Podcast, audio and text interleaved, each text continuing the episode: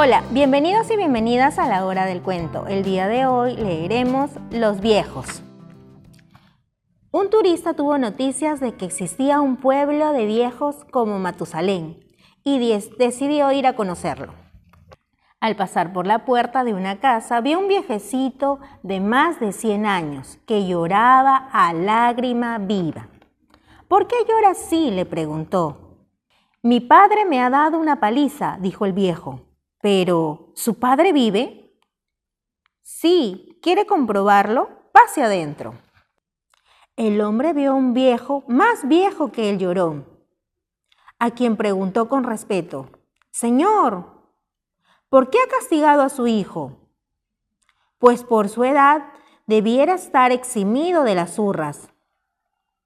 Cierto, pero zurré al mocoso por faltar a mi padre. Dios santo, ¿su padre vive aún?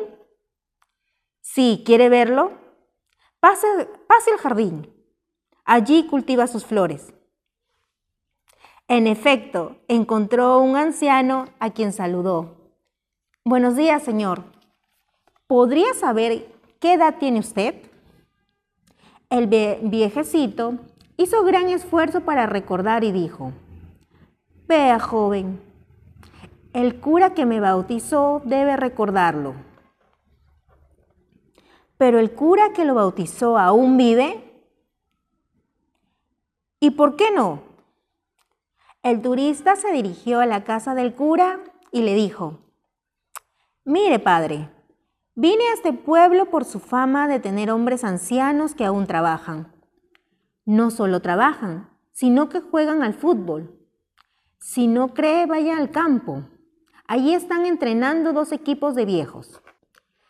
Si es cierto eso, padre, ¿qué edad tiene usted? Tendré que consultar a los libros de nacimientos que están cerrados y las llaves se las llevó mi tía, que está sembrando en el campo. ¿Su tía? ¿Vive aún y trabaja? Ya lo creo. La veré en el campo que dista media legua de aquí. Llegó allí y vio en medio de otras ancianas, una que parecía la bisabuela de Matusalén. Era tía del cura y le preguntó, ¿podría decirme, venerable anciana, qué edad tiene usted? Mi anciana nodriza lo recordará, dijo la viejecita. El hombre fue a la casa de la nodriza, pero había ido a visitar a su anciana madre.